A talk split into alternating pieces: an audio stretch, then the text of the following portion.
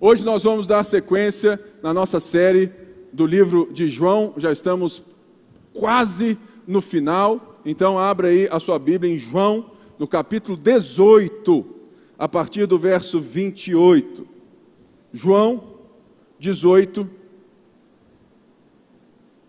28. Uma das coisas que eu mais vejo no nosso mundo é que muitas pessoas entendem o pecado como um conjunto de regras, não é verdade?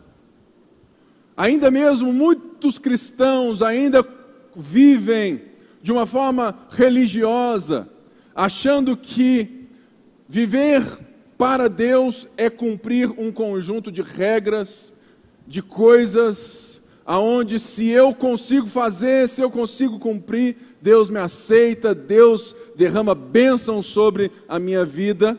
Mas, o que nós vamos ver hoje, no julgamento de Jesus com Pilatos, é justamente a divisão, é justamente a diferença entre alguém que tem uma vida e um propósito alinhado com o Pai, que sabe o porquê vive e o para que veio, com um conjunto de pessoas que não têm um propósito e que são forçadas a fazerem jogos e jogos todas as vezes que elas precisam de algo e elas têm que jogar na vida. Quantas vezes você, na sua casa, no trabalho, muitas vezes você percebe as pessoas fazendo um jogo político, não é verdade? Quantas vezes você mesmo não se pega, sabe, abrindo mão de coisas, cedendo certas coisas, usando forças ou até mesmo mentindo para conquistar aquilo que é o seu sonho? Quantas pessoas têm e dizem ter tantos valores na vida, mas na hora que o caldo aperta, na hora que a coisa fica difícil, na hora que eu tenho que mostrar na hora da crise, a gente fala assim: não, mas se eu não fizer assim, eu não vou ter aquilo. E nós vamos ver que o julgamento de Jesus é justamente um escândalo de injustiça, mas no final nós vamos ver que quem está sendo julgado não é Jesus, é Pilatos. Por que, irmãos? Porque nós vamos ver que Jesus é o rei de fato com uma atitude segura. No capítulo 18, antes, Jesus, quando estava ainda no jardim para ser preso, você sabe muito bem dessa história. Chegaram os soldados romanos, chegaram os religiosos e Judas. De repente, alguém fala assim: Nós estamos buscando Jesus de Nazaré. E a palavra e a resposta de Jesus, ela é importante para que você entenda todo o processo do julgamento. O texto diz que Jesus disse: Eu sou, ou sou eu. Essa palavra, João já vem repetindo ela várias vezes. É a mesma forma que João mostra que Jesus diz: Eu sou o Messias, em João 4. Que ele diz que eu sou o pão da vida, que eu sou o caminho, a verdade e a vida, eu sou a videira verdadeira, eu sou a porta das ovelhas, eu sou o bom pastor. Essa mesma palavra que Jesus responde quando, no meio de uma tensão, imagine você sendo procurado pela polícia do império, tropa de elite, batendo na sua casa, você sabe que você é totalmente inocente, mas a sua resposta demonstra não apenas uma resolução de caráter, mas a natureza do seu caráter. Quando Jesus diz eu sou, ele está se referindo a Êxodo 3, quando Deus diz a Moisés: diga ao povo que o eu sou vai libertá-los. Porque João está mostrando, e, e aqui continua mostrando, que Jesus é o Filho de Deus, que Jesus é Deus. Por isso, toda a narrativa de João tem a ver com Jesus no controle da situação. E uma das coisas mais lindas, irmãos, é que Jesus, muitas vezes diferente de nós, a crise revela o caráter, não é verdade? A crise sempre revela o caráter. Se você quer saber quem alguém é, diz aí um grande ditado dele poder. Porque muitas vezes, com poder, as pessoas têm certamente uma noção, uma compreensão delas mesmas acima de quem elas são. Jesus, ele não tinha nenhuma compreensão de si a não ser daquilo que o Pai falava que ele era e quem de fato ele era. Por isso, nós vamos ver que Jesus lida com o poder, com a crise, de uma maneira diferente das outras pessoas. E aqui Jesus já estava preso na casa de sabe? Então ele vem preso na casa do sumo sacerdote Caifás, e agora ele vai ser levado para o palácio de Herodes. Lembre-se bem que o governador da Judéia ficava na Cesareia, é um pouquinho mais para lá, perto do mar. Mas nós estamos aqui no texto na Páscoa. A Páscoa era quando Jerusalém praticamente quintuplicava de tamanho. Ou seja, e muitas vezes na Páscoa, alguns irmãos, alguns judeus, alguns homens revolucionários se levantavam se dizendo o Messias, o Salvador, por quê? Porque na Páscoa é justamente a lembrança da libertação de, sabe, do povo de Deus do Egito. E logo há um anseio daquele povo pela libertação do império romano que estava oprimindo eles. Por isso, nessas festas, no momento de Páscoa, Pôncio Pilatos se mudava para o palácio em Jerusalém. Porque qualquer bagunça, qualquer maluco, qualquer revolucionário que se levantasse tentando, sabe, de alguma forma, uma briga, uma guerra, desbaratar, sabe, Roma, Roma já estava preparada para silenciar qualquer revolta. E o texto diz assim, a partir do verso 28, João, capítulo 18, verso 28. Em seguida, os judeus levaram Jesus da casa de Caifás para o pretório. Já estava amanhecendo, e para evitar contaminação cerimonial, os judeus não entraram no pretório, pois queriam participar da Páscoa. Então, então Pôncio Pilatos saiu para falar com eles e perguntou: Que acusação vocês têm contra este homem? Responderam eles: se ele não fosse criminoso, não o teríamos entregado a ti. Pilatos disse: Levem-no e julguem-no conforme a lei de vocês. Mas nós não temos o direito de executar ninguém, protestaram os judeus. Verso 32. Isso aconteceu para que se cumprissem as palavras de Jesus, disse, indicando a espécie de morte que ele estava para sofrer. Pôncio Pilatos então voltou para o pretório, chamou Jesus e perguntou: Você é o rei dos judeus? Vamos até aqui. Irmãos, esse julgamento de Jesus, o diálogo de Jesus com Pilatos, ele tem quatro perguntas que vão ser norteadora, norteadoras nesse texto. A primeira pergunta que nós temos que entender é justamente quando Pôncio Pilatos sai do petróleo para perguntar aos religiosos qual era a acusação deles contra Jesus. Entenda duas coisas muito importantes. A primeira, os religiosos estavam do lado de fora porque eles inventaram uma lei que não está na lei mosaica, de que entrar na casa de um gentio, de um não judeu, era imundo. Então eles não entraram no pretório porque eles estavam na Páscoa. Ou seja, ao mesmo tempo que esses irmãos, que esses judeus, que esse povo ali estava se guardando com a sua santidade, eles estavam buscando executar um mestre. Olhe que coisa esquisita. E isso, irmãos, é algo que nós temos que primeiramente aplicar nas nossas vidas.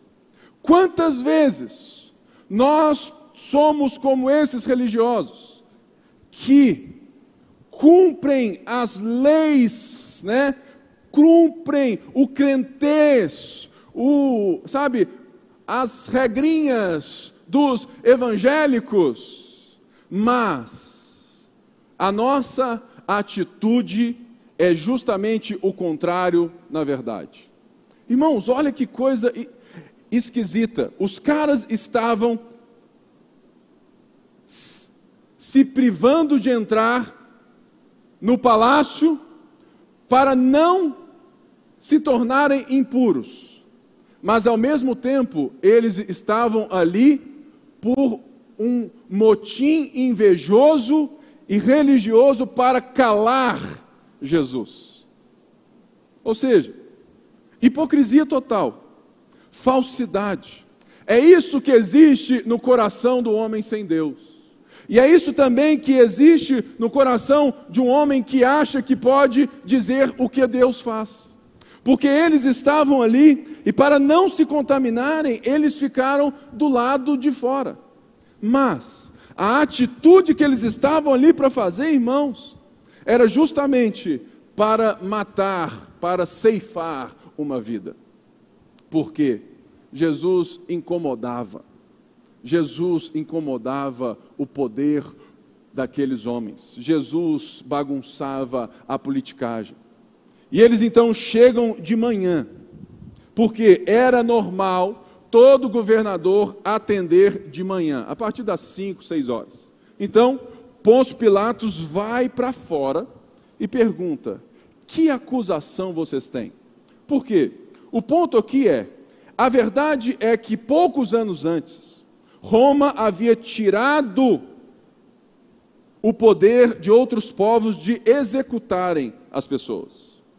Logo, a única coisa que eles tinham como fazer era apedrejar Jesus, o qual eles tentaram. Mas ele sempre saía. Lembre-se que em Nazaré, eles tentaram julgar Jesus do precipício. Tamanha inveja. Mas agora, eles não tinham como matar Jesus se não fosse condenando Jesus por um crime político. Porque Jesus estava ali por causa de um suposto crime religioso. Eles estavam dizendo que Jesus estava blasfemando, se dizendo o filho de Deus. Que ele era filho de Deus, o que de fato Jesus e João mostram isso de uma forma simples e concreta. Mas, Pôncio Pilatos, então, fala assim: olha, isso é crime religioso, julguem vocês da forma que vocês acham bem. Não existe qualquer crime, não, ah, sabe, esse homem não está interrompendo ou trazendo desordem à festa e nem a Roma. Pode julgar ele segundo o que vocês bem entendem. Aí eles vêm e trazem: olha, mas nós não temos esse direito. Por isso nós estamos o trazendo aqui. E o verso 32 explica algo que, se não fosse isso, a nossa fé não existiria. Em João 12, Jesus disse que ele seria levantado, né? Ou seja, que ele iria morrer no madeiro numa morte de cruz, que ele seria levantado, aonde todos o viriam. E o texto diz que maldito é aquele que é executado em um madeiro. Ou seja, se Jesus tivesse morrido uma morte de apedrejamento, a história não era até agora. A nossa fé seria falsa como uma nota de três reais. Por quê? Porque nesse caso Jesus seria um mentiroso. Mas o que Jesus disse, assim como ele disse para os mesmos soldados, eu sou, e eles caíram. Pense, você vem junto com uma tropa prender um cara e eles vêm e falam assim: Eu sou, e todo mundo cai para trás. Por quê? Jesus sabia o poder, a natureza que ele tinha. E por isso, o que o texto começa a nos mostrar é que não, não, é, não são os judeus que estão julgando Jesus, e muito menos Pilatos. É Jesus que está se, se entregando por mim e por você porque ele tem o total controle da situação, a ponto da situação cumprir aquele que ele disse que aconteceria. Por isso diz assim: olha, verso 32, isso aconteceu para que se cumprissem as palavras que Jesus tinha dito, em João 12. Ou seja, o verso aqui então diz que Pôncio Pilatos voltou e faz a segunda pergunta. Você é o rei dos judeus? Essa era a próxima pergunta que Pilatos chega diante de Jesus, por quê? Se o povo estava acusando Jesus de ser o filho de Deus, e até então não tinha nada aparente, Pôncio Pilatos faz a pergunta para Jesus: Lembrando que João não conta várias partes da história, mas Lucas, Marcos contam. Você lembra da história da mulher de Pilatos que teve um sonho com Jesus? E que ela estava amedrontada. Ou seja, não pense você que Pilatos não sabia quem era Jesus, ele sabia. Ele sabia da fama, ele sabia das curas, ele sabia dos relatos, ele sabia. Mas a pergunta ela é antes de tudo irônica, mas é também para tentar pegar Jesus, para que ele meio que confesse aquilo que ele está sendo acusado. Mas olha a resposta de Jesus a partir do verso 34.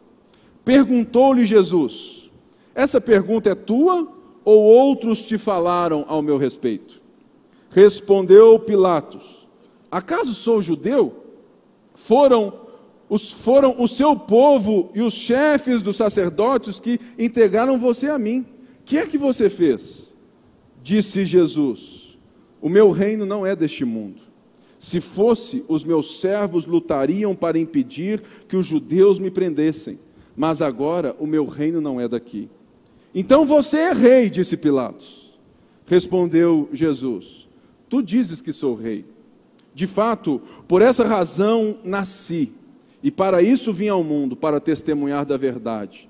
Todos os que são da verdade me ouvem. Que é a verdade? perguntou Pilatos. Ele disse isso e saiu novamente para onde estavam os judeus. E disse: Não acho nele motivo algum de acusação. Contudo, segundo o costume de vocês, devo libertar um prisioneiro por ocasião da Páscoa. Querem que eu solte o rei dos judeus? A pergunta: Você é o rei dos judeus? Jesus, como Senhor da situação, ele responde com outra pergunta. Sabe, irmãos, se você quer ser alguém que saiba fazer um bom diálogo, não aprenda apenas a responder, mas a perguntar. O nosso problema, muitas vezes, é que nós só queremos respostas na vida e nós não sabemos fazer perguntas. A melhor coisa que você deve fazer ao texto bíblico, quando você lê a Bíblia em casa, não é buscar respostas, mas fazer perguntas. Porque é justamente quando você pergunta que, de fato, você abre janelas de entendimento e de constrangimento. A pergunta de Jesus coloca Pilatos em xeque. Por quê? Foi você, é você que me pergunta isso ou você está sendo ludibriado também pelos judeus? Sabe, irmãos, existe um termo muito contemporâneo que é o Maria vai com as outras, não é verdade? Ou, se você for em grandes multidões, em grandes jogos, em grandes torcidas, você vai perceber que o comportamento de toda a multidão é justamente aquilo que falaram para eles. O que Jesus está perguntando para Pilatos é, é: isso é seu mesmo ou você está já dominado por todo o conjunto de pessoas que estão contra mim? E Pilatos sabendo quem Jesus era, sabendo que ele de fato tinha respostas diferentes, porque, ele, porque de fato o próprio Cristo disse: Olha, o meu reino não é deste mundo. O que, que Jesus está dizendo aqui? Olha, o sistema que eu vivo, a realidade da minha vida, ela não é esse sistema de interesses que, está, que estão sendo jogados aqui. Quando Jesus chama o mundo, ele não está dizendo que o mundo do pecado é o mundo material, não. Quando nós dizemos ah, que tal pessoa é do mundo, ela não é, sabe, do mundo material, ela é desse mundo que é, que é o mundo é um sistema corrompido pelo pecado. E o que é o pecado? O pecado é justamente quando eu dialogo e penso as coisas a partir dos meus próprios interesses. E logo eu vou aliando discursos e pensando coisas que podem ser bom para mim. E se, se elas não são boas, eu logo me adequo a outros discursos. Porque o que interessa no reino desse mundo não é o bem do próximo, mas é o meu próprio bem. Basta você pensar em toda a reação instintiva que nós temos. Quantas vezes nós, mesmo nós firmes na fé, quando somos pegos no instinto, nós damos respostas que só depois você fala assim: ó, oh, eu menti, ó, oh, eu fiz isso, ó, oh, eu fiz aquilo.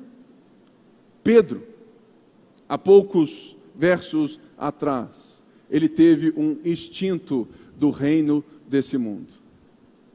E quando Jesus diz: Olha, o meu reino não é deste mundo, se fosse, os meus servos estariam lutando para impedir, não tem como não lembrar que há poucos minutos atrás, há poucas horas atrás, Pedro tinha pegado a espada e cortado a orelha de Malco.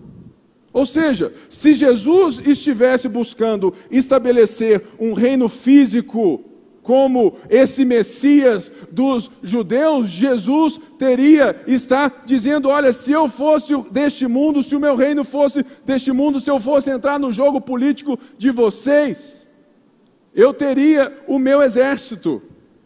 Mas o que que Jesus disse para Pedro? Pedro, não é assim abaixa essa espada. Sabe por quê? Porque o meu reino não é deste mundo. A, a minha lógica, a forma que eu penso, a forma que eu ajo, é diferente da lógica da vingança. Eu estou sendo condenado porque eu estou aqui no controle de todas as coisas, porque isso é necessário para que as pessoas percebam o meu amor. Você entende isso? Que Jesus não está ali dizendo, sabe, nada mais, nada menos, olha, fica tranquilo. O meu reino não é deste mundo. Eu sei que tipo de rei eu sou e qual é o meu reino.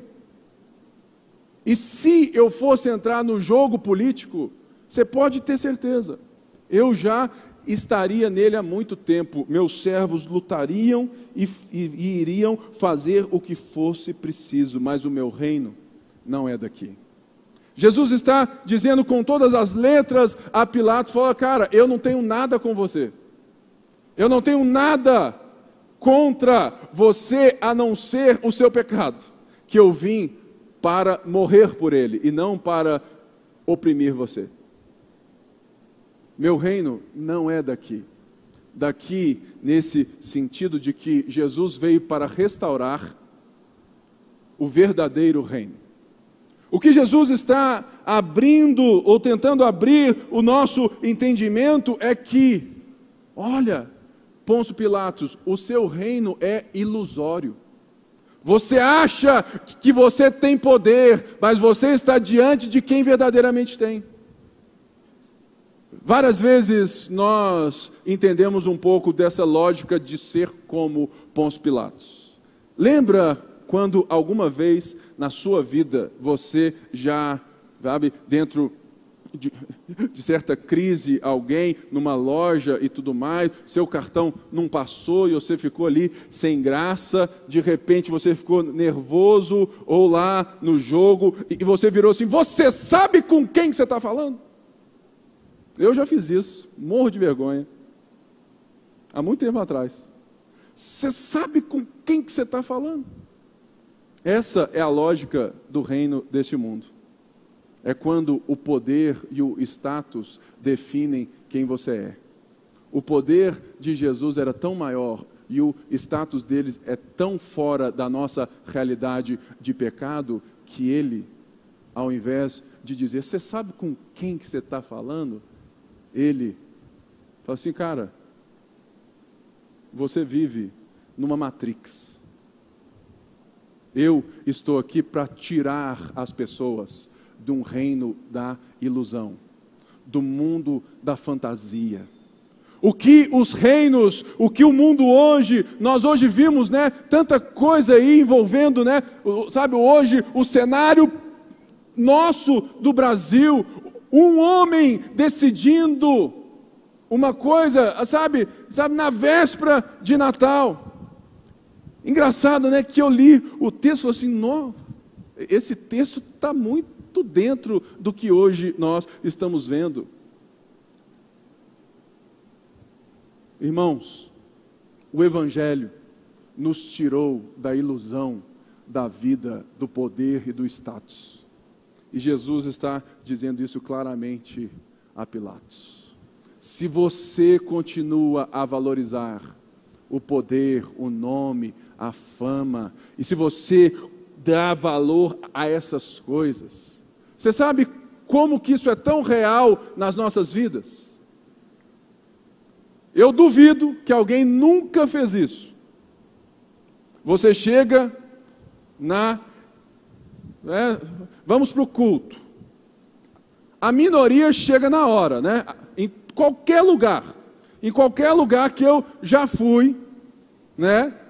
o povo chega na hora do culto. Meu sonho lá na Mineirão é trocar a placa de Igreja Batista para Cinemark Mineirão, porque aí ninguém vai atrasar. Porque no cinema ninguém atrasa.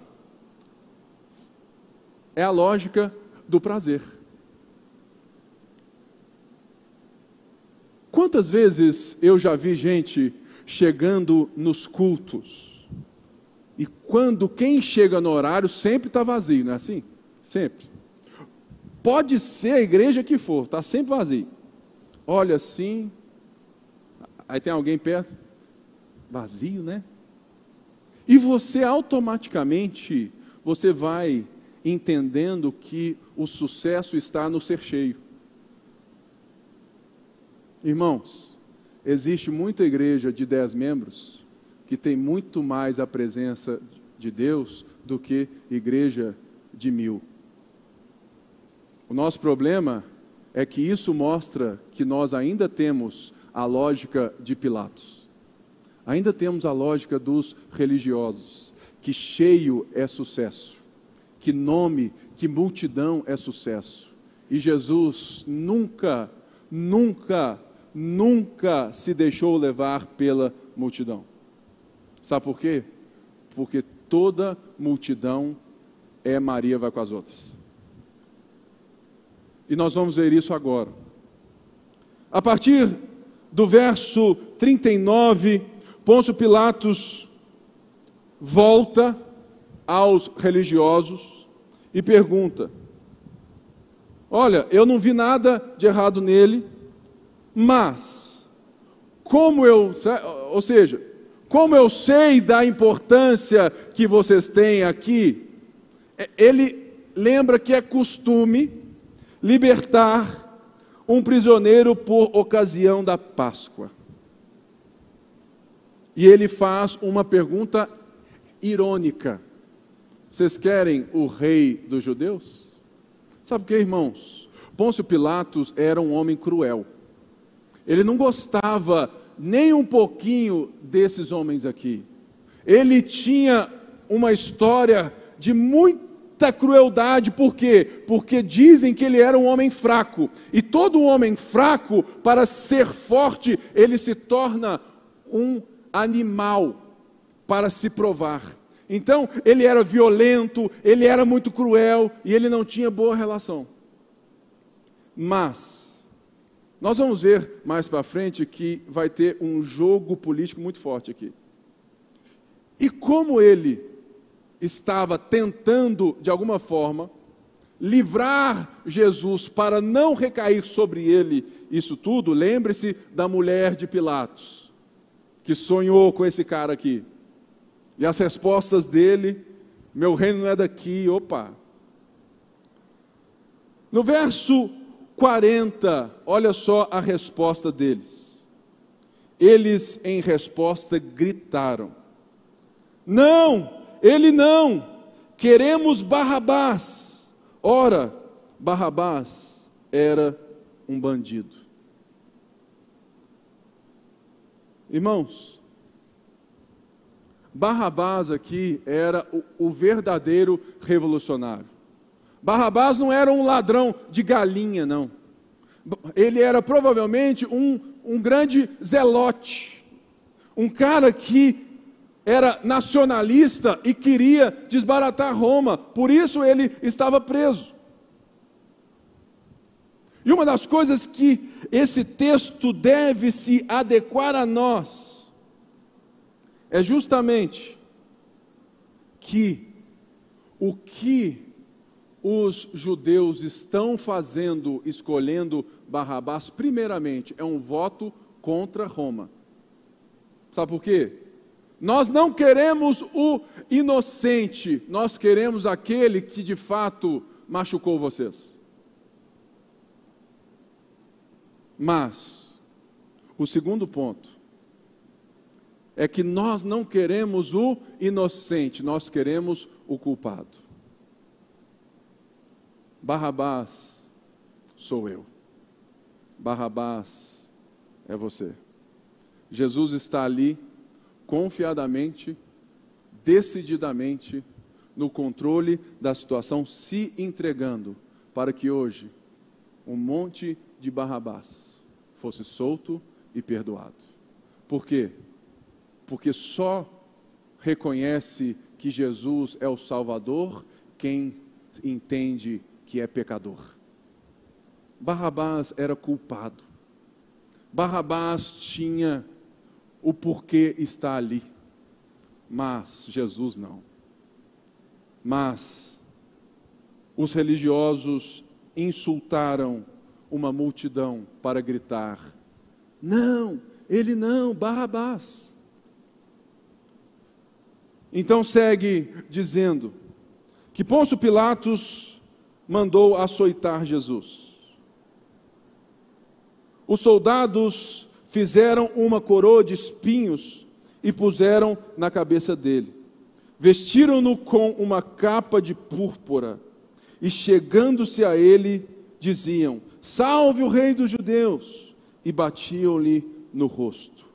Mais uma vez Pilatos saiu e disse aos judeus: Vejam, eu estou trazendo a vocês para que saibam que não, acha, que não acho nele motivo algum de acusação. Quando Jesus veio para fora, usando a coroa de espinhos e a capa de púrpura, disse-lhes Pilatos: Eis o homem. Ao vê-lo, os chefes dos sacerdotes e os guardas gritaram: Crucificam, crucificam! Mas Pilatos respondeu: Levem-nos vocês e crucificam-no. Quanto a mim, não encontro base para acusá-lo. Os judeus insistiram: Temos uma lei e, de acordo com essa lei, ele deve morrer, porque se declarou filho de Deus. Ao ouvir isso, verso 8 do capítulo 19. Pilatos ficou ainda mais amedrontado e voltou para dentro do palácio. Então perguntou a Jesus: De onde você vem? Preste bem atenção. Jesus estava o tempo todo tão no controle da situação que até o grito de Barrabás é o nosso grito de libertação. Depois disso, o texto diz que Pôncio Pilatos levou ele para açoitá-lo. Naquela época, nós tínhamos três tipos de açoites. Um era bem molezinho, mas não é esse que parece que foi o de Jesus. Nós não sabemos se Jesus teve um primeiro açoite e depois teve aquele açoite do filme, sabe? Que você vê aquela, aquela carne saindo. Por quê? Os dois últimos tipos de, sabe, de, de forma de, de trazer castigo, eles usavam uma chibata de couro com espinhos ou, não, com ossos ou metais na ponta. Imagina um dente de osso de marfim acoplado a uma chibata de couro, entrando nas suas costas, entrando assim, ó, dentro da sua pele, e o cara vindo e trazendo para fora. A cultura deles era tanta que eles batiam, que eles batiam até eles cansarem. Era um circo.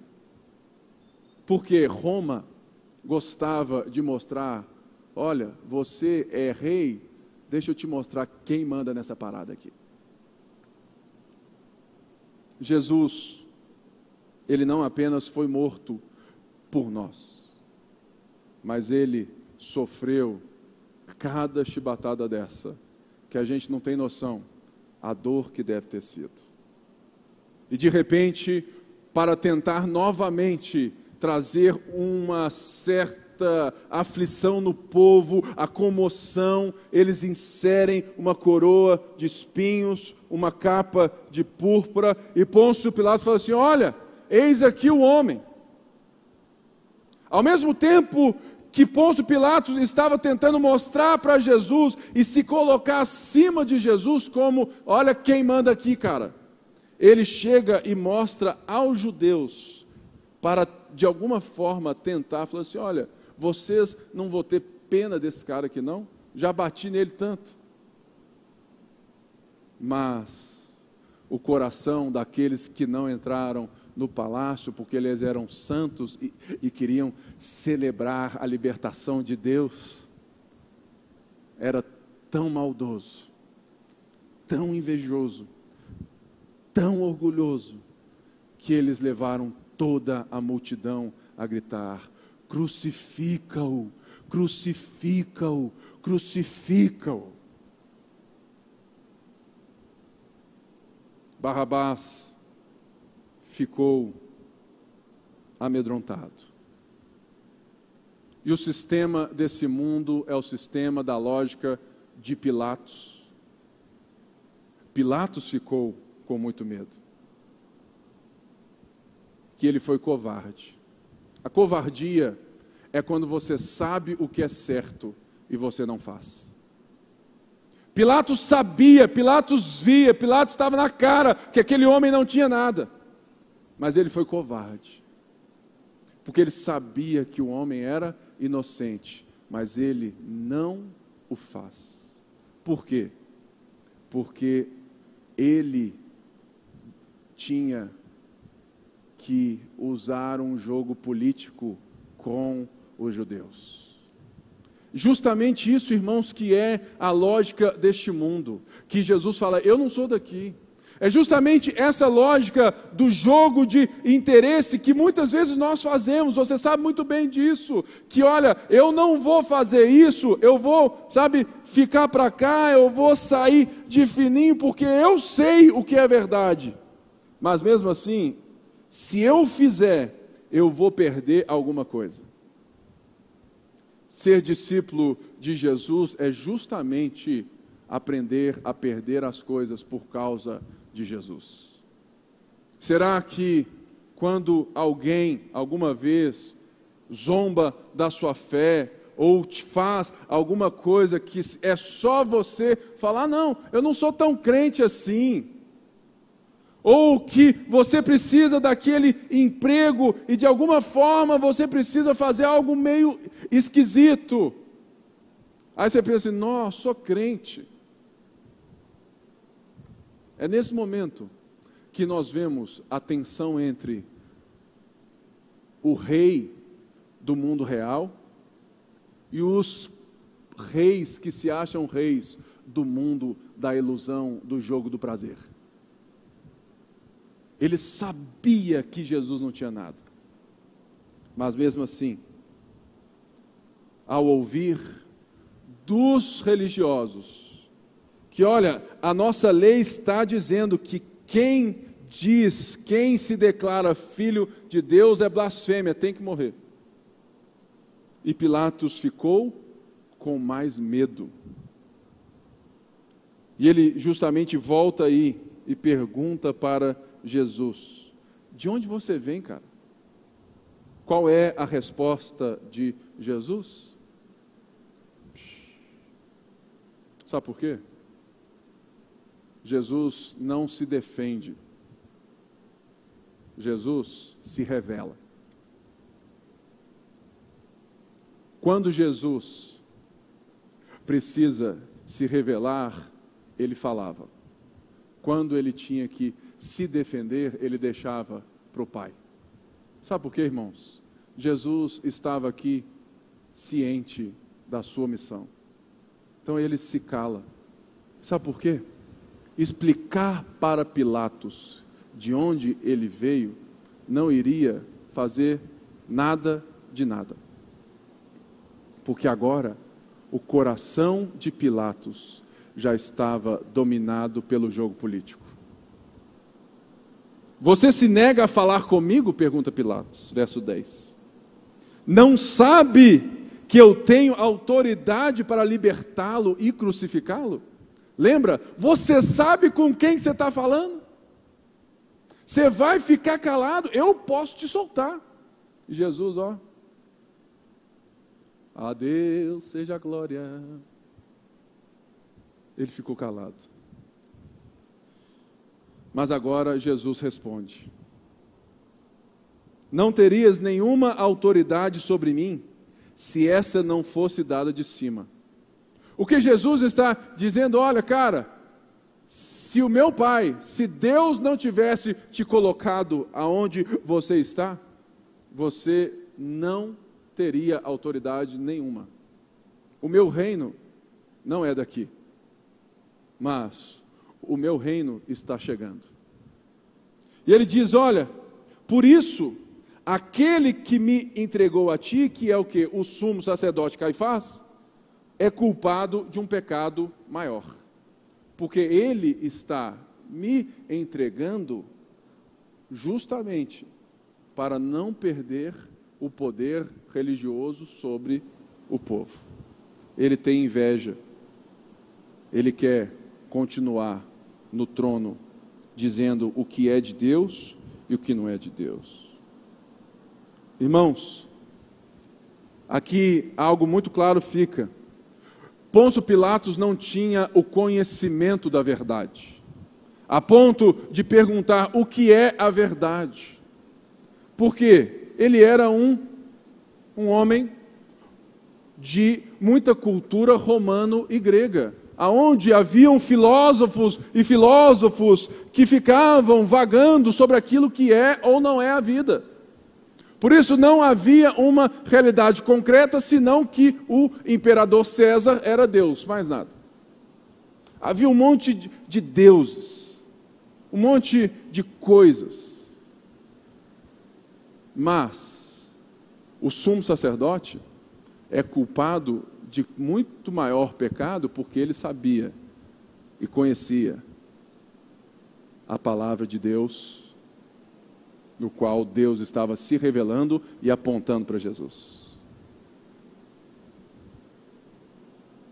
Muitas das vezes nós temos que ficar muito atentos. Diferentemente de qualquer julgamento aqui, mas nos traz um princípio.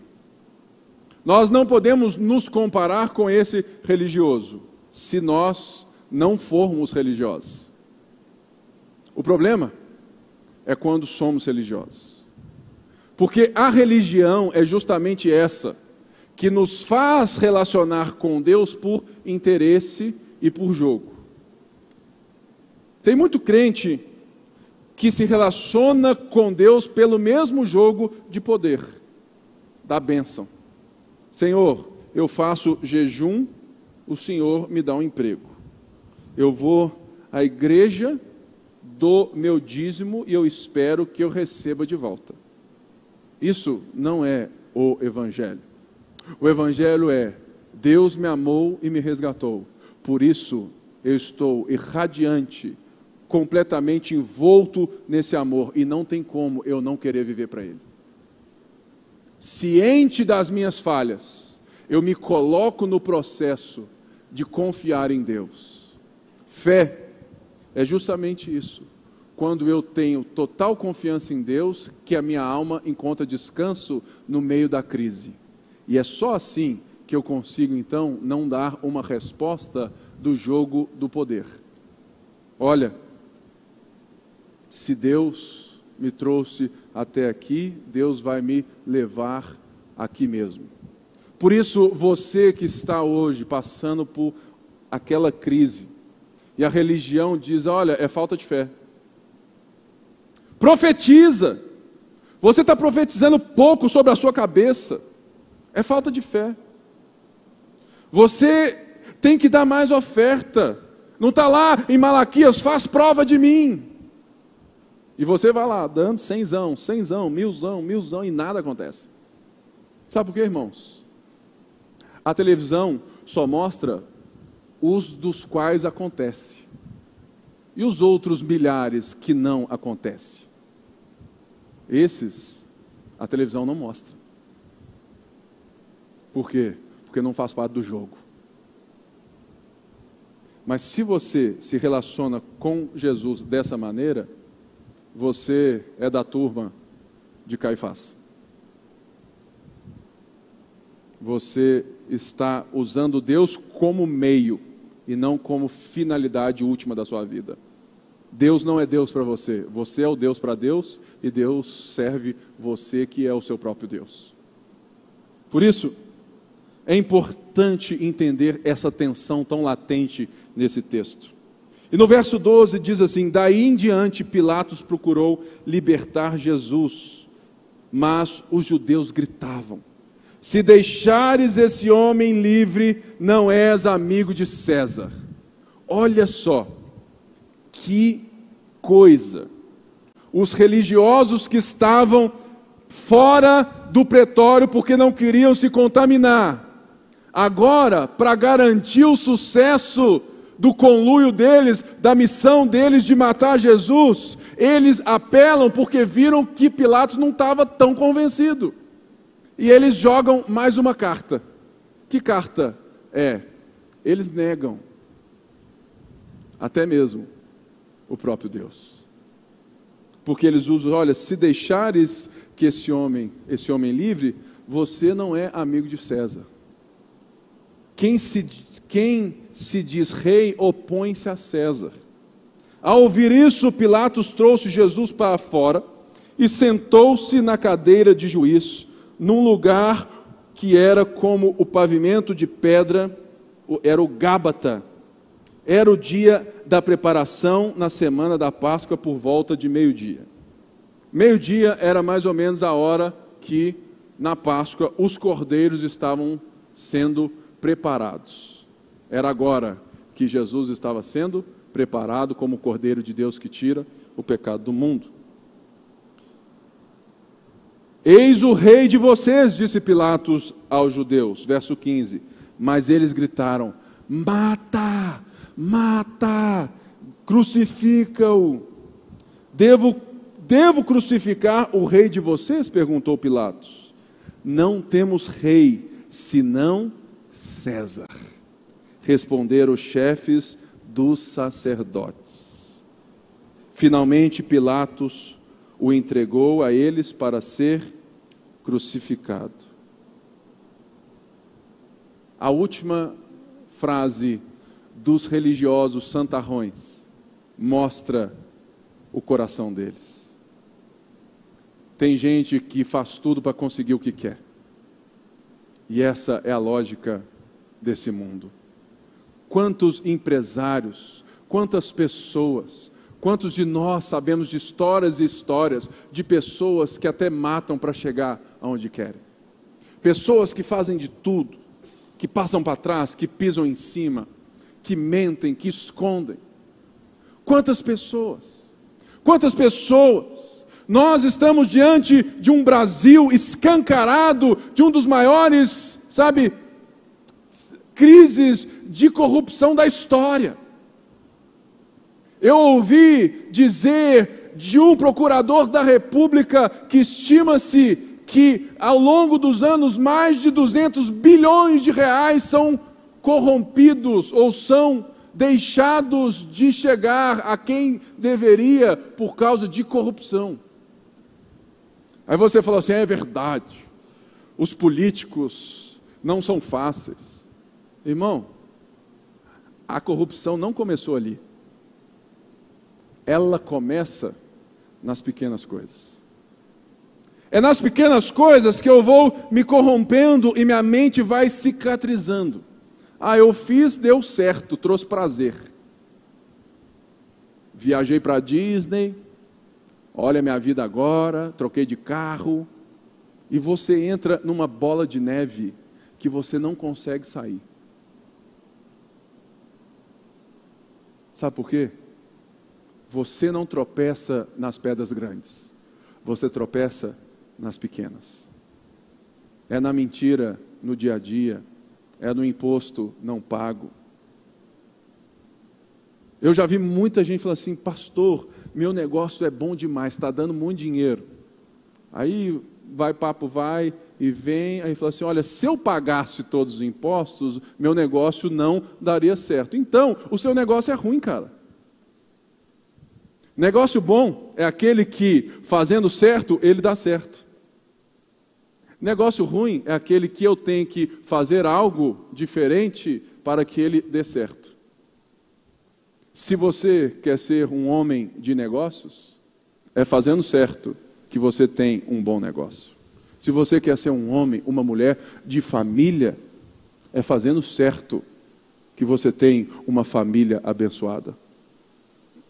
Não viva de aparências, porque no final nós teremos uma resposta semelhante à resposta do status. Quantas vezes nós respondemos coisas porque nós vamos perder o status?